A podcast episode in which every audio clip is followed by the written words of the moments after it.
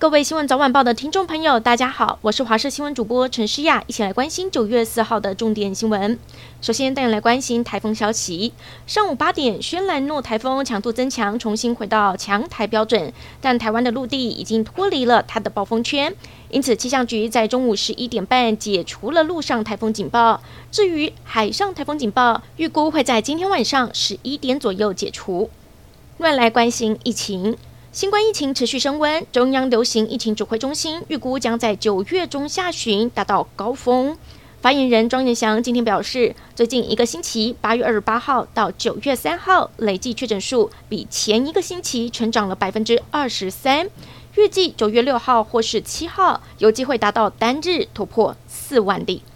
继续来关心台风轩岚诺，虽然没有登陆台湾，但是它的外围环流的丰沛水汽带来了好大雨。水利署推估，这一次台风全台水库进账两亿七千万吨，超过一个石门水库的量，让原本水情吃紧的石门水库还有翡翠水库，也借由这一波雨势大进补。其中石门水库一天内进账千万吨，蓄水量狂升超过百分之八，来到九成多。持续来关注轩岚诺台风外围环流带来豪大雨，苗栗南庄乡苗二十一线发生山壁土石崩落的灾情，造成交通中断。里头的东河村九月五号全村停止上班上课一天，而路段的消息传出，南庄老街著名的景点桂花巷也受到了影响，整条商店街空空荡荡，几乎没有游客，店家叫苦连天。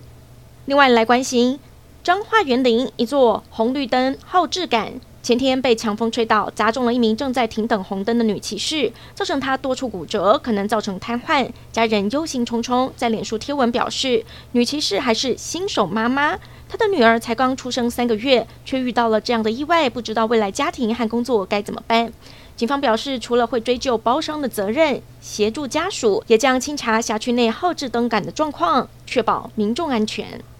中国无人机最近频频侵扰台湾外岛，让两岸局势越来越紧张。不过，中国厦门公安局宣布，为了因应国际投资贸易洽谈会登场，从三号开始启动一连十天的无人机禁飞管制，包括无人机、滑翔伞，甚至是天灯等飞行物体，必须取得官方许可才可以升空。对此，军事专家苏子云分析，此举能有效避免擦枪走火的可能，有助于维稳，以免扩大影响到二十大的进行。南韩气象厅预估，再过两天，轩岚诺会从朝鲜半岛东南部登陆，到时候将是南韩气象史上威力最强的台风，全国风雨将十分的惊人。总统尹锡月亲自主持会议，指示相关部门备战。而日本冲绳县尽管台风逐渐的远离，风势雨势却还是强大，在宫古岛、石垣岛以及那霸有路标以及路树被强风刮倒，甚至有高龄人士跌伤。感谢您收听以上的焦点新闻，我们再会。